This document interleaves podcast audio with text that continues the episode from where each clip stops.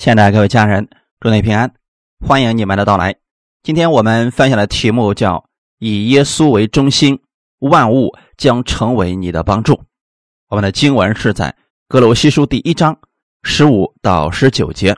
我们一起先来读一下：“爱子是那不能看见之神的像，是首生的，在一切被造的以先，因为万有都是靠他造的，无论是天上的、地上的。”能看见的，不能看见的，或是有位的、主治的、执政的、掌权的，一概都是借着他造的，又是为他造的。他在万有之先，万有也靠他而立。他也是教会全体之首，他是原始，是从死里首先复生的，是他可以在凡事上居首位，因为。父喜欢叫一切的丰盛在他里面居住，阿门。先一起来做一个祷告，天父，我们感谢赞美你，谢谢你给我们这么美好的时间，让我们一起回到真理当中来。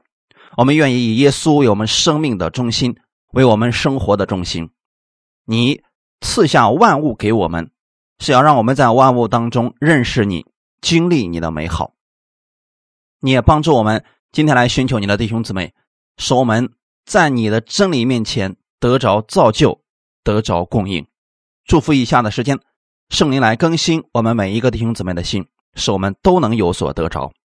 奉主耶稣的名祷告，阿门。爱子是那不能看见之神的像。如果你想了解创造天地的这位神的话，那么你就需要认识耶稣。整个世界其实都是以耶稣为中心的。如果我们明白了这个真理之后啊，那我们在生活当中就会知道如何得胜。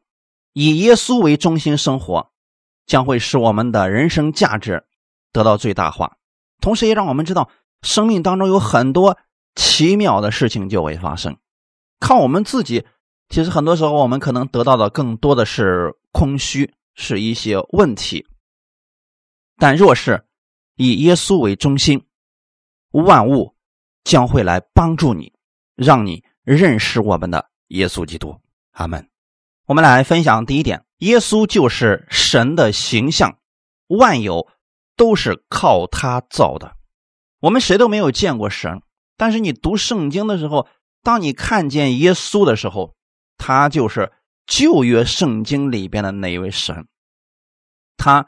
也是亚伯拉罕的神，以撒的神，雅各的神，创造世界的这位神，在圣经当中，你也可以看见耶稣走遍加利利，医治病人。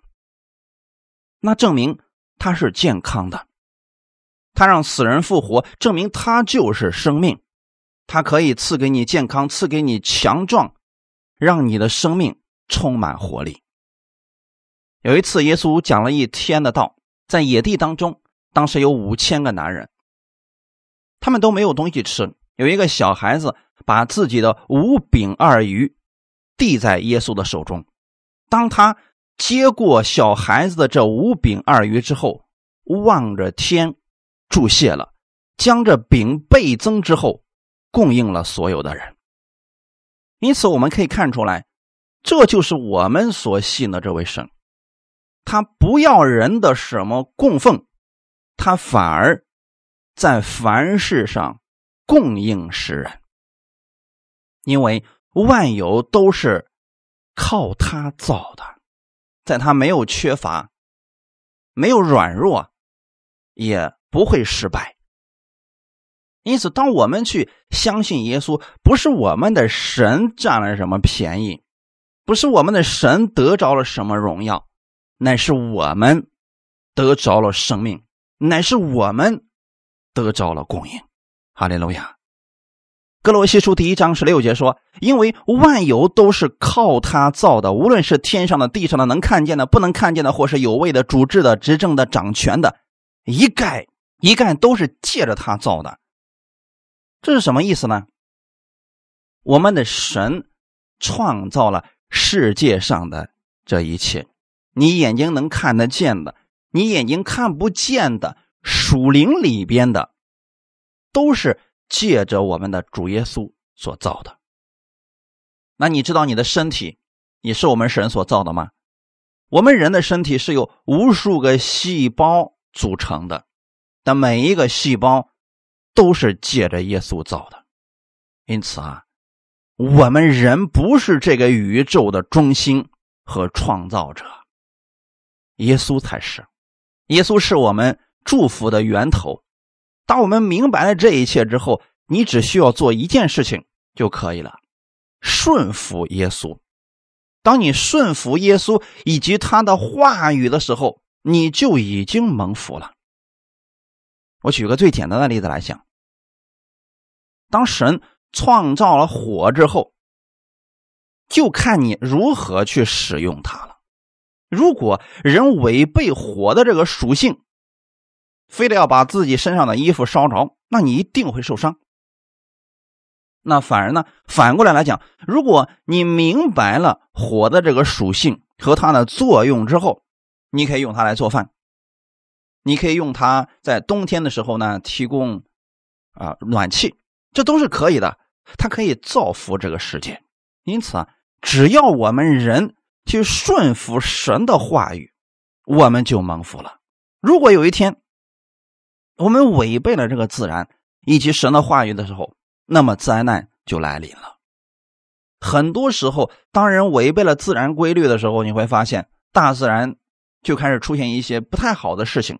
那现在保护环境啊，各方面在这方面的知识都比较多，我们可以知道，如果人违背了自然规律，大自然就会报复人类。其实不是报复，是因为他没有办法。当你违背这个规律的时候，他就只能朝着相反的方向就发生作用。这就如同。帆船比赛一样，大家知道那个帆船比赛吧？选手只能依靠手中的帆，因为他没有动力。我们要确定自己使用这个帆，让它顺风而行，一切就变得非常的简单。当风很顺的时候，选手可以尽情的踏浪而行，尽情的畅游。这是毫不费力的，而且你会享受在其中。但反过来来讲，如果你逆风而行的时候，就算你用尽全身的力气，你会把自己搞得精疲力尽，最后你依然会输的。因此啊，我们明白神的话语之后，只需要顺着他的话语而生活。有人说，我不知道怎么样顺着神的话语而生活呀？你去读圣经的时候。神在圣经当中有很多我们生活当中的法则，就已经记载在圣经当中了。你只要找出那个方法，就像选手一样，他只要找出了风的这个方向，然后调整这个帆就可以了。他的生活就变得非常的简单了。阿门。我举个最简单的说法，比如说，很多人他不知道自己的。生活当中到底是为了什么而活着？有些人说我是为了孩子，有些人我为了我的父母，有的时候我是为了出名。其实真正的我们应该是为了耶稣而活。你工作是为耶稣而工作，为了荣耀他，为了彰显他，为了体现出耶稣的智慧而工作。你赚钱是为了荣耀耶稣，为了帮助更多的人。而去赚钱，这个心理只要一改变，生活就不再一样，眼光也就变得不再一样了。因此，你去看这个世界的时候啊，你应该知道，这个世界是因着耶稣而造的，借着他造的，同时又是为他造的。当你意识到基督创造了万有，万有都是因他而造的时候，我们只是顺应他的话语而生活就可以了。你若能顺从基督的流，跟随神的计划，那么我们的神会让万物都为你所用，来帮助你。一概都是借着他造的，又是为他造的。有的版本是这样来翻译的：说借着耶稣，万有成为了一个和谐的整体。换句话来讲，如果你的一切是为了荣耀耶稣，而不是为了自己，那么宇宙和你就会成为和谐的整体，他们就会为你效力。很多人错误的以为，神造这个世界只是为了让我享受，这一切都是为了我。很多人领受了恩典以后也说了：“哎呀，我们什么都不需要做了，只管领受就可以了。神造这个世界就是为了让我来享受，结果他只是在享受了，其他什么都不干了。其实啊，正确的来讲，我们的神造这个世界是为了耶稣，我们因着耶稣而蒙福。你并不是世界的源头和结束。”耶稣才是，虽然万物是因着耶稣而造，也是为他而造的，但我们的神有一个特点，他是爱，爱的特点就是他不会独享，他愿意分享，所以神想把他的爱跟我们分享，我们与基督有份，所以这些世界万有也与我们有份了，在神看来。我们与基督已经是不可分开的，就像耶稣是教会的头，而我们所有的教会都是身子是一样的，头和身子是不能够分开的。因此，圣经上把基督称之为新郎，把教会称之为心腹，这是一种比喻的说法，来说明。我们与耶稣之间合而为一，不可分割。耶稣的一切就是我们的，因着耶稣，我们也成为了宝贵。那如果没有耶稣的话，人的身体的结构，它的所有的成分不过是土而已嘛，它没有太贵的价值。也许跟你一样重的黄金放在你面前。那么它的价值就已经超过了你身体本身的价值了。可如果说我们的身体里边有圣灵，我们与基督合而为一的时候啊，这一切又变得不再一样了。我们因着耶稣成为了最宝贵的，神看我们为至宝了。同时，我们也拥有了基督的权柄。和荣耀，因此我们在这个时候，我们要清楚一点：以耶稣为中心，那就是你要意识到，整个世界、整个宇宙的中心是耶稣。因此，我们的生命要去顺从基督，顺从他的话语，那么万有就会跟着我们。在起初创造的时候啊，神创造了这个世界。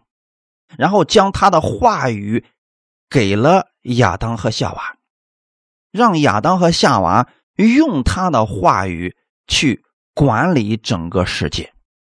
他的正确顺序就是神、亚当，还有这个世界，从上至下的。只要亚当按照神的话语去管理世界，万物都会听从他。顺服他，这一切就变得非常的和谐，非常的简单。亚当也会享受在其中。可突然有一天，蛇出来以后，诱惑了亚当和夏娃，让他们违背了神的话语，不再是以我们的神为中心，让他们以自己为中心，以世界为中心，这就出现了。顺序上的混乱，现在变成了神、万物，下面是人类。那这样的话会出现什么样的问题呢？人看不见神了，人的眼中只有万物。那么万物当中会产生什么呢？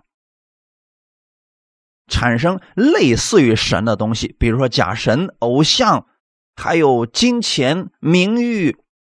等等，这一切都在万物当中产生的。可是因为起初时候亚当犯罪了，所以人的心中开始以万物为中心。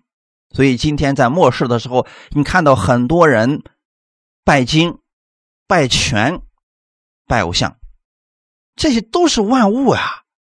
这是神所造的万物当中所产生出来的东西。可是人把这个顺序搞错了以后，他们失去了本该蒙福而简单的生活。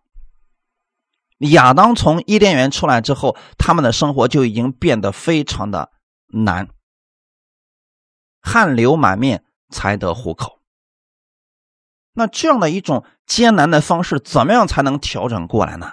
耶稣来了以后，把这一切重新回归了正确的位置。所以你看，耶稣来了以后，他万事上都是以我们天父的话语为中心。他说：“天父说的，我去做；天父让我做的，我去做。我所做的一切，没有一个。”是天父不知道的，这就是耶稣在世上的时候，他所做的所有的一切都是按照我们天父的旨意在行。那同时，我们也看到了耶稣在世上的时候，他确实活出了得胜的生命，他征服了这个世界，他胜过了疾病，胜过了咒诅，胜过了死亡。原因是什么呢？因为他明白我们天父的意思。所以他只是顺应神的话语在生活而已。当耶稣从死里复活之后，他差遣圣灵进入我们的心里边，让每一个信耶稣的人，他们心里边有得胜的确据，那就是耶稣已经胜过了这个世界，他在十字架上已经为我的罪流血牺牲。第三天之后从死里复活了，现在圣灵是住在我的心里边的。我意识到我是基督的门徒，我在这个世界上不再是为我而活。简单来讲，不再是以自我为中心而生活，乃是凡是为了荣耀耶稣而活。我们如何才算是荣耀耶稣呢？很多人错误的以为，我在这个世界上挣很多的钱，我有了很高的威望的时候，我就算是顺服基督、荣耀基督了。其实很简单的，当你完全相信耶稣所说的，并且按照耶稣所说的去行的时候，你就已经荣耀他了。至于说活出来多少，那个不是最重要的。你明白了多少就活出来多少，领受了多少就活出来多少，这就可以了。在神看来，这已经非常好了。因为有些人他领受的是五千两的银子，有些人领受的是两千两，有些人领受的是一千两。你只要把你所领受的在这个世界当中彰显出来就可以了呀。在神看来，这已已经是最好的了呀。只要说我们每一天的生活都意识到。耶稣是中心，我是为他而活，这就够了呀！你的一切将会变得不再一样。那个时候你会发现，好像什么事都变得顺了。你想去做什么的时候，都变得特别的容易，好像前面的路早都已经给你铺好了。这原因是什么呢？我们的心改变了，我们愿意以耶稣为中心了，所以万物。就顺服在基督的话语之下，而这个话语是透过我们的口说出来的。你跟万物变得和谐了，他们开始成为了你的帮助。阿门。分享第二点，以耶稣为中心，你就在丰盛之中了。格罗西书第一章十八到十九节，他也是教会全体之首。他是原始，是从死里首先复生的，使他可以在凡事上居首位，因为父喜欢叫一切的丰盛在他里面居住。有时候人们感觉诸事不顺，心力憔悴，其实就是因为啊，基督没有在他们心里居首位，基督没有在凡事上居首位。只要说人的心里边不是耶稣为首位，那就一定是别的。准确的来讲，可能就是以自我为中心了。因此，我们可以选择如何去生活。凡事上让耶稣居首位，还是让我们居首位？如果说让耶稣居首位的话，我们的家庭、我们的生活都会发生改变。在你的家庭、婚姻中，耶稣如果居首位，他会变得非常的和谐。工作当中，耶稣若是居首位，你会发现你的工作它变得特别的简单，而且有效率。那你们听我以前的讲道，你会发现。有很多类似的见证。这个人每天渴慕神的话语，每天默想神的话语，把他所领受的带入到工作当中，他的工作反而很简单。很多客户来找他，他的业绩总是能保持在前面。那他会说：“哇，原来信耶稣这么容易啊！”其实他是把耶稣的话语用在了他的工作当中。让耶稣居首位，而不是业绩居首位；让耶让耶稣成为他的上司，而不是他的老板成为他的上司。虽然他的老板也确实是他的上司，但是他的心里边他是愿意按照耶稣的话语去行，反而他得着的更多，更多的经历了耶稣的恩典，他的工作就表现的最突出了。那如何才算是让耶稣居首位呢？早上醒来的第一件事情，不是埋怨工作，不是担心惧怕，而是想到了耶稣，你心里边就感觉到温暖，感觉到很喜乐。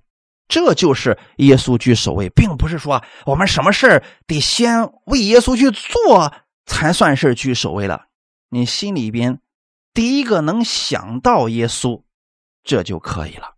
遇到紧急事情的时候，你首先想到的是神的话语，这就是耶稣居首位了。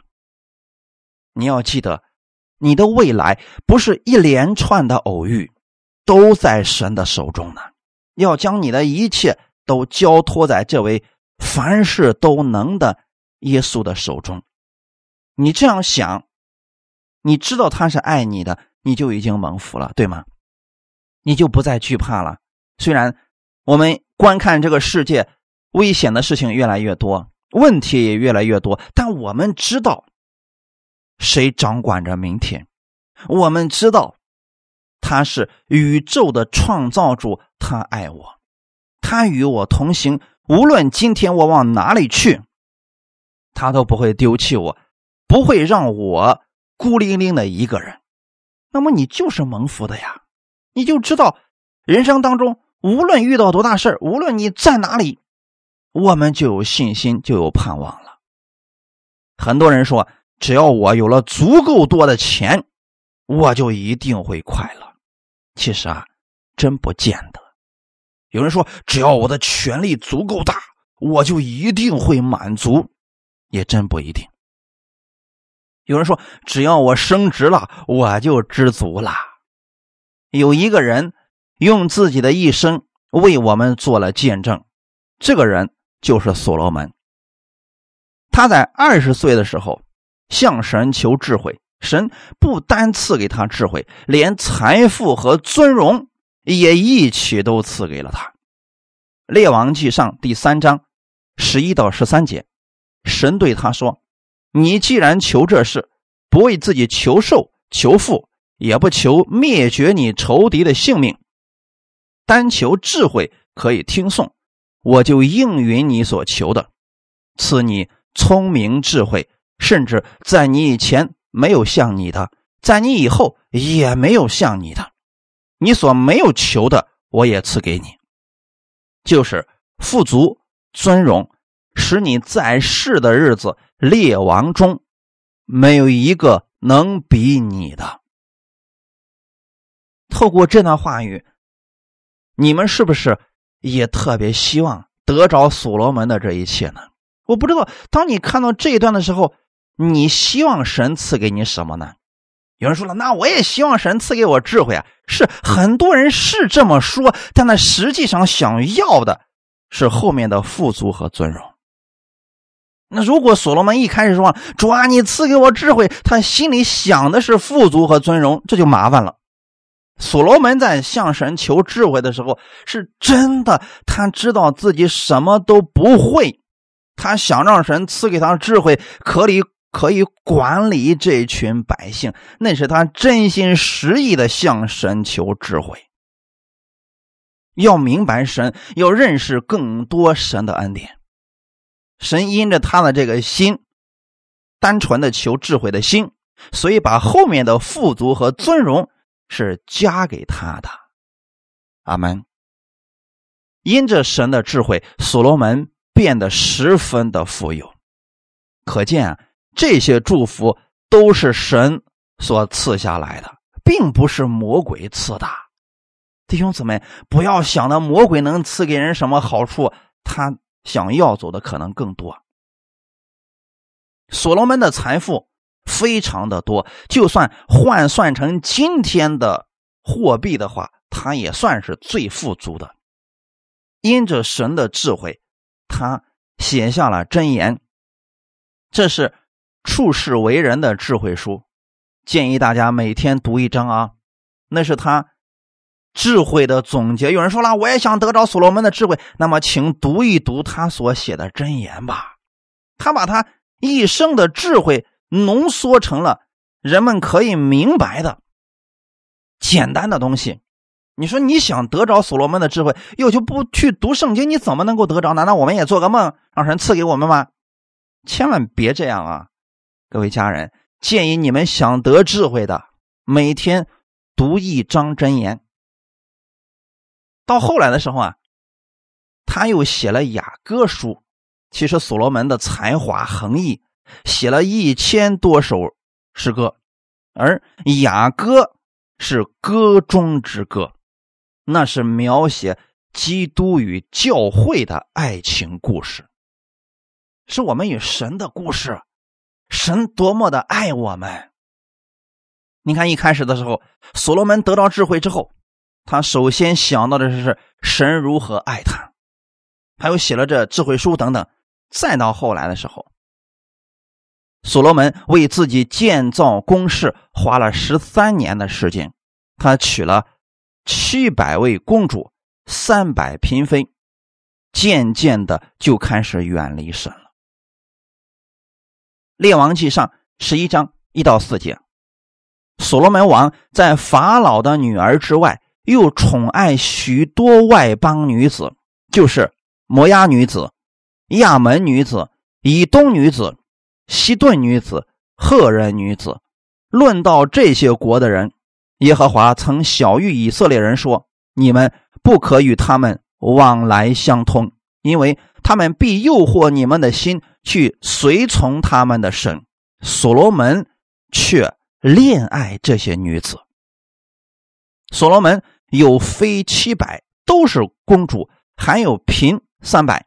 这些嫔妃诱惑他的心。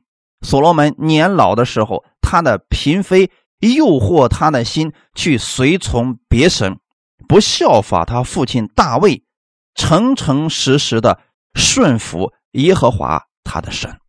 弟兄姊妹，今天给大家讲所罗门的故事，是想告诉大家。一个人，他一开始的时候可能愿意以耶稣为中心而生活，可是当他真正的有了一定的名气，或者说达到一定程度的时候，这个人很容易骄傲的。所罗门在自己很年轻的时候，他确实是真心寻求神，神也赐给他智慧、富足、尊荣。但是，当他把这一切都得着了以后，他开始以自我为中心了。大家看到了没有？所罗门娶了很多的外邦女子。那么，从什么时候他开始逐渐的远离神了呢？就是在他为自己建造了宫室之后。他为神建殿是七年，为自己建殿是十三年，总共花了二十年的时间。二十年的时间，他经历了很多事情。之后啊，可能他就心就开始飘了，因此，弟兄姊妹，当人穷的时候，一无所有的时候，他真的可以完全的凡事以耶稣为中心去生活。他也愿意说：“主啊，你只要你赐给我财富，赐给我尊荣，我就去荣耀你，去尊荣你啊，去帮助更多的人，去支持教会的施工等等。”他会说很多的话语。那神可能当时真的看了这些人的真心，就赐给他们了。但有很多人在自己得着这些的时候，像所罗门一样，渐渐的远离了神。怎么才算是远离神呢？就是远离了神的话语。今天我们所说以耶稣为中心，实际上就是以耶稣的话语为我们生活的中心。这是什么意思呢？凡事上，我们以耶稣的话语作为判断事物的标准。去生活，去运行一切。所罗门当他去娶这些外邦女子的时候，很明显，这个事情已经跟神的话语偏离了。神曾经跟以色列百姓说的非常的清楚：你们不要跟外邦人通婚，你们不要娶他们的女子，也不要把你们的女子嫁给他们，免得。他们诱惑你们去拜别的神，神早就知道以色列百姓不可能守住这颗心的，所以给他们律例典章的时候，就禁止他们去做一些事情。那今天也有很多人说了：“哎呀，那圣经上那些话语，只要我们守住我们的心，其实没有问题的。”真的，我们要相信神的话语。不是我们觉得我们可以就一定可以的呀，人是有软弱的，神早就知道的呀。所罗门可能是觉得自己拥有了智慧，那没有问题啊，我能够分辨这一切呢，我不会去拜假神的。通常都是自以为有智慧的人，自以为是的人，容易掉进这些漩涡当中去。他可能觉得说。我即便娶个外邦的女子，我也不可能去拜他们的神的。但是你发现没有，他娶了第一个之后，开始娶第二个，结果好了，一下娶一千个。神说了不要跟他们通婚往来，所罗门却恋爱这些女子。后来他为这些女子还都建造了宫室。那你想，人家有自己的神呐，你喜欢他们的时候，你就得迁就他们。他们就把自己的神慢慢的可能就给移进来了。所罗门不是一天就堕落的，他是慢慢的，直到他年老的时候，他才发现自己已经去敬拜别神了。这是多么可怕的事情啊！在他年老、身体衰败的时候，蓦然回首，才发现自己虚度了光阴。于是，他写了《传道书》。当我们去看《传道书》的时候，一开始何等凄凉啊！他因着那些外邦女人而拜偶像，因智慧而败坏。他写的《传道书》里边充满了人生的智慧，他得到了所有的世人梦寐以求的东西，却失去了最宝贵的东西，那就是。他远离了与他立约的神，他是以自我为中心在生活，这是他人生当中最大的可惜之处。所以在传道书的开头就这样写道：“我们一起来看一下传道书第一章二到三节。传道者说：虚空的虚空，虚空的虚空，凡事都是虚空。人一切的劳碌就是。”他在日光之下的劳碌有什么益处呢？当我们去读这个传道书一开始的时候，如果你不了解所罗门所拥有的，你可能觉得他一无所有，所以对人生没有盼望。何等消极的说法呀！怎么能说日光之下全都是虚空呢？但反过来来讲，你看所罗门拥有了什么？我们用今天的话来讲啊，也就是说，在他的车库里边，他拥有几十辆名牌的跑车，还有这个世界上的各种好玩的好用的，他全都据为己有了。他还拥有一个国家，那这样的一个人，他怎么能说出如此悲凉的话呢？你别忘记，这是他的年老的时候啊。老人他所说的话，通常都是具有哲理性的，因为是用自己的亲身经历总结出来的东西。那所罗门所总结出来的东西，我们更应该好好的去看一下啊，因为他本身就有智慧嘛。他总结出来的，我们是不是应该好好看看？你说我们今天去看看某一个成功的人，他写过他的传记是什么？好好去看一下，研究一下。哎，我们从这可能学到一点东西。所罗门，你更值得去研究啊。那你看到所罗门是什么呢？他竟然说虚空的虚空，凡事都是虚空。如果人。不是让基督居首位，生命的结果就像他所说的那个样子，一切都是虚空。可能今天有很多人还不明白呢，说：“哎呦，你虚空个啥呀？你要钱有钱，要人有人，要权有权，要尊荣有尊荣，你干嘛要说你是虚空的呀？我要是坐在你那个位置上，我一定不虚空。”这是不是很多人一直想的事情？说主啊，你给我一个亿，我一定不会虚空的。我知道有很多人不服气。是的，所罗门可能一开始的时候也是不服气，他觉得我自己不会虚把我的人生过得那么糟糕的，我拥有神的智慧呀，我可以过得很好的呀。可是年老的时候，他发现真的，他把一生都过成了虚空。在传道书当中，从头至尾都贯穿了造物主 Elohim。但是他却从来没有用过亚威，就是亚威神，就是旧约圣经里面所提到的耶和华。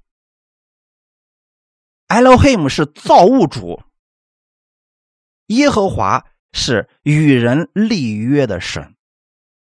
传道书当中，所罗门已经忘记了神与他立约，这是他人生的一个总结。他没有活在神的约中，他失去了最珍贵的东西。所以传道书里面提到说，如果人不是认识神，这一切日光之下的东西都是虚空的。他把一生浪费在世界上，全为自己而活了。神把这些事情记载在圣经当中，是希望我们这些后人得着更高的智慧。你想啊。就目前为止，还有多少人疯狂的去追逐所罗门当年所追逐的东西呢？以耶稣为中心的生活，很多人却不看在眼里边，放弃这些去追逐世上的东西，实在是太可惜了。神没有说不把这些东西给我们，只是说我们的方式错了之后，你得着了那些，可能就是一场虚空而已。神让我们看这些传道书，是让我们知道，我们比所罗门更蒙福。你别去走他那条道路，你生命的价值更大。如果人离开了以耶稣为中心，就会进入到虚空之中。我不是说所罗门不得救了啊，我是说他的生活进入了虚空，生活浪费了，生命浪费了。如果人想的都是日光之下的事，结局一定是垂头丧气。如果一个人啊没有属天的思维，那么日光之下的一切他都不会知足。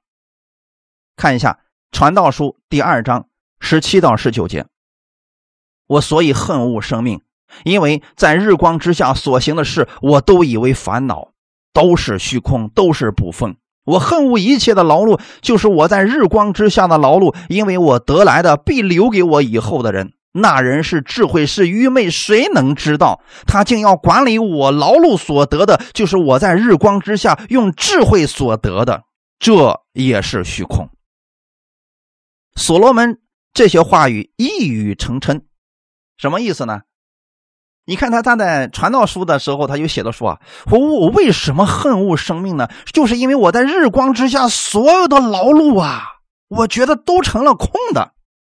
你别忘记，他现在是个老人了，垂暮之年的老人，他无法享受他的那些跑车了啊！那其实其实就是他每年都从埃及啊，从那个其他地方啊，就是买那种非常名贵的马，世界上跑得最快的马、最健壮的马，哎，就相当于是今天的跑车嘛。好，可是他年老的时候，他骑不了这玩意儿了，他不知道自己用智慧劳碌所得的这一切，最后都让谁给使用了。他不知道，他说：“那将来要使用的那个人是智慧，是愚昧，谁能知道呢？”他竟要管理我劳碌所得的。所罗门是感觉到自己的生命啊，实在太短暂了，而自己用尽生命、用尽一生的时间所抓来的这些东西，不知道以后让谁来享用了。虽然所罗门自己都享用过了这一切，但他突然发现，这一切。竟然是空的。那我们往历史的后面看，我们知道啊，所罗门真的他所担心的事情成为了真实。他用一生所积蓄来的那么多的好东西，都让他的孩子们给败光了。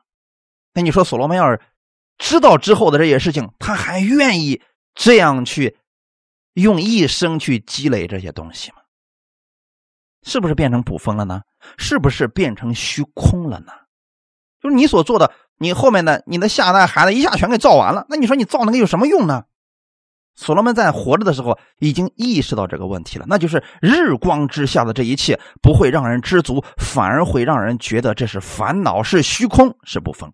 那我们要以耶稣为中心，当你以耶稣为中心去做任何事情，这个不是空的，神要给你。永远的存留成赏赐，在永恒当中。那我们看一下，当时所罗门在日光之下都做了什么事情？传道书第二章四到八节。传道书第二章四到八节，我为自己动大工程，建造房屋，栽种葡萄园，修造园宇，在其中栽种各样果树木。挖造水池，可以浇灌嫩小的树木。我买了蒲币，也有生在家中的蒲币，又有许多牛群、羊群，胜过以前在耶路撒冷众人所有的。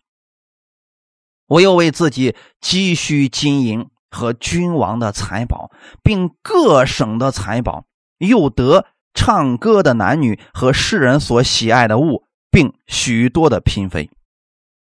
那弟兄姊妹就说就说这呃四节经文啊，如果说今天在这个世界上的你得着了这些之后，是不是觉得人生就够辉煌了吧？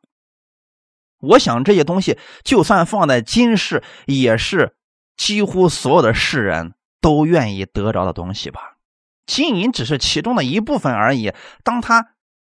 有了这些之后，他就可以去做很多的事情，比如说为自己建造漂亮的房子呀，啊，去栽种花草树木啊，嗯，去修造园林啊。那甚至过去的那些帝王为自己修造坟墓，修一辈子啊，这都可能的啊。总之呢，他把自己能想到的，他都享受了。这些事物本身没有错，我要再次强调一下。不是说信耶稣必须要贫穷，贫穷才属灵，不是这样的啊！神并不介意你拥有这些富足，拥有这些日光之下的东西，但若不是为了基督的缘故，最终会变成虚空，问题就产生了。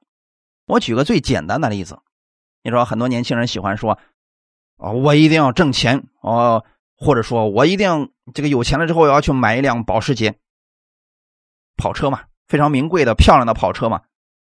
假如你拥有了一辆保时捷，你要用来做什么呢？确实，现在有很多人，很多年轻人又用这个东西来干什么呢？他们用来不过是炫富而已，吸引人的注意罢了。所以在一些大型聚会的时候，他把那个车哼。开过来之后往那一放，然后呢，故意坐在那个边上跳这个二郎腿，他其实是想吸引别人的注意而已。那如果说他开着名牌的跑车，没有一个人在乎他，心里马上就会变得非常的虚空。弟兄姊妹，我要再次强调一下，拥有这些事情、这些事物本身没有任何的问题。神乐意把这好东西赐给我们，但是他更愿意我们以耶稣为中心。阿门。就是用这些事情来荣耀基督，而不是炫耀自己。因为如果说离开了以基督为中心、以耶稣为中心的话，多少物质都无法使人满足的。说当年的所罗门去买这。名贵的马匹的时候，就相当于说今天这些年轻人去买跑车是一样的呀。可是他每年都买，每年都买，那能满足吗？无法满足啊。所以所罗门的一生，其实他大多数的时间都是以自我为中心在生活。所以传道书当中出现了很多“我想怎么样，我我愿意怎么样，我就做什么事情”。你看，今天有很多人也是愿意这样活着吗？那就是我想干什么我就干什么，这是很多人期望过的一种生活啊。其实这就是以自我为中心，最终的结局就是感到沮丧、备受煎熬。弟兄姊妹，如果我们今天你说我没有那么多的钱财，可是我也忧虑，我也麻烦，只不过忧虑的东西不一样，烦恼的事物不同罢了。那如何才能从这中间出来呢？很简单，我们要得着医治的方式就是将以自我为中心转移到以耶稣为中心。当我们的人生无论你做什么都是愿意为了荣耀基督而去做的时候，你的一切就变得有意义了。你不会觉得空虚，也不会觉得是呃不疯了。那么人在什么时候才能？知道自己是自我的呢？其实很简单的啊，就说，我举个最简单的例子来讲，当你牙疼的时候，你会想起什么？假如你有一辆保时捷，你在牙疼的时候，你会想起它吗？不会吧？你是会想起你拥有某个这个大学的学历吗？还是想到的说，哦，你你是呃某一个有名的人呢？不会，你牙疼的时候想到的只是自己而已。所以人呢，一旦在发现自己有缺乏的时候，比如说生病的时候，人就变得自私；生病的时候，人对别人的要求更高，他会成为身边之人的负担，会乱发脾气、急躁、狂躁。神希望我们健康，神希望我们平安，神希望我们的生活是有意义的。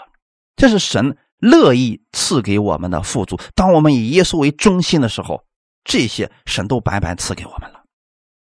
阿门。你看，耶稣对大麻风病人说什么？我肯，你洁净了吧。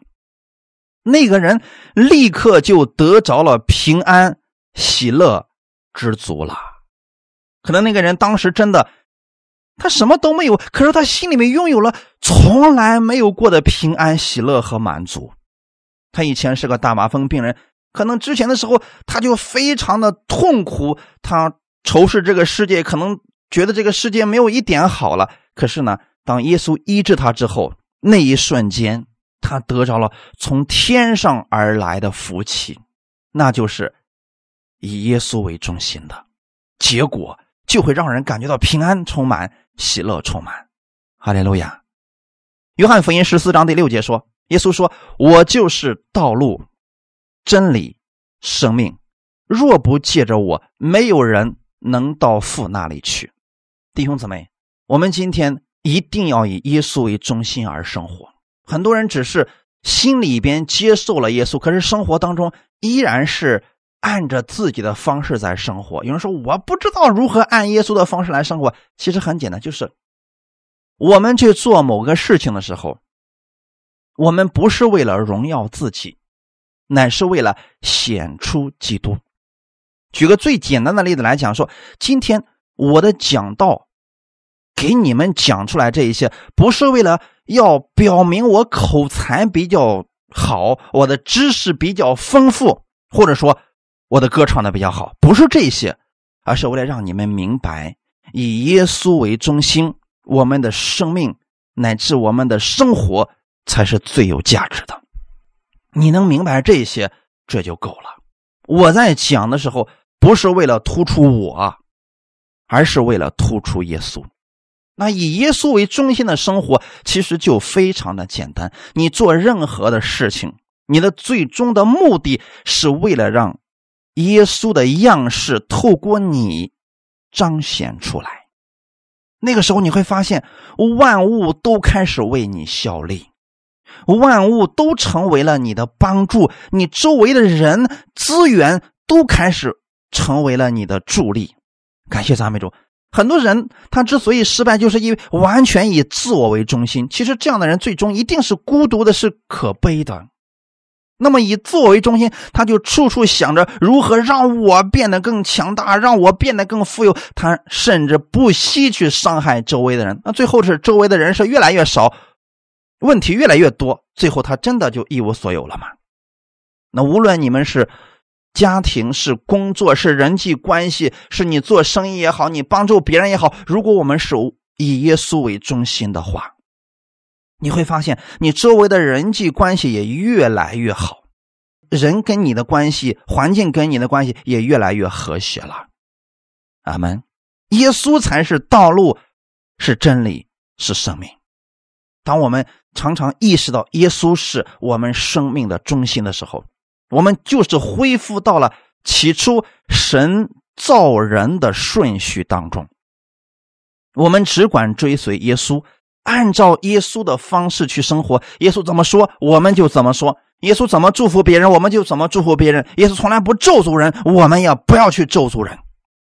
耶稣遇到那些人有问题的时候，总是给他们安慰，给他们真理。那么我们也如此去每一天过生活，你会发现万物都开始为你效力，你周围的环境、你的人开始不断的发生改变。可能你回头一看，咦，什么时候多了这样的新朋友？他竟然也是信耶稣的，竟然对我还这么好，我以前竟然没有发觉。那是因为你追随了耶稣，所以神已经开始清理你后面的威胁了。万物也已经开始悄悄的在后面开始发生一些更新和改变了，阿门。因此，我们不要浪费了基督的这些福气，在地上的时候，千万不要过成所罗门那个样子啊，就是完全日光之下的生活，就为了自己的享受。如果他离开了耶稣，你发现了没有？离开了神的之后，他是享受了，可是。最后让他痛苦无比啊！他发现没有办法让他再来一次，去过以神为中心的生活了。我们就要趁着有今天的时候啊，开始下定决心，我们以耶稣为中心而生活。那你要养成每一天去读神的话语的这个习惯，先把神的话语装在你的心里，你就在遇到事情的时候。知道如何去行了，哈利路亚！因为耶稣还要借着我们来做事情呢。万物其实也是期待着神的种子显现出来，来成为我们的帮助。因此，当我们生活愿意以耶稣为中心的时候，万物将成为你的帮助。我们一起来祷告，天父，感谢赞美你。谢谢你把这样的话语赐给我们。耶稣是这宇宙的中心，这一切是借着他造的，又是为他而造的。当我们愿意顺服基督，在这其中生活的时候，万物和我们就会成为和谐的一体。天父，你喜欢叫一切的丰盛都在耶稣里面，在基督里边，你赐给我们。各样属灵的福气，我们愿意顺服基督的话语而生活，我们就能看见这属灵的福气。你要赐给我们的是比所罗门更有智慧的看见，更有意义的存在。感谢赞美主，谢谢你把这样的话语放在圣经当中，让我们的生命变得更有意义，让我们每一天愿意以耶稣为中心而生活。我知道我们的生活变得不再一样。我不再因为我现在的得失而烦恼，也不会因为我现在的问题而苦恼，因为我知道，当我跟神的关系修复正确之后，我后面的这个世界也就变得不再一样了。感谢赞美你，谢谢你今天借来的话语来更新我，让我重新得力。新的一周，我相信这是不一样的一周。当我透过基督的眼睛去看这个世界的时候，这个世界当中充满了神的恩典。哈利路亚！谢谢天父如此的爱我，也赐福今天每一个来寻求你的弟兄姊妹，使他们今天借着这样的话语都能得着从天而来的智慧。感谢赞美你，一切荣耀都归给你。奉主耶稣的名祷告，阿门。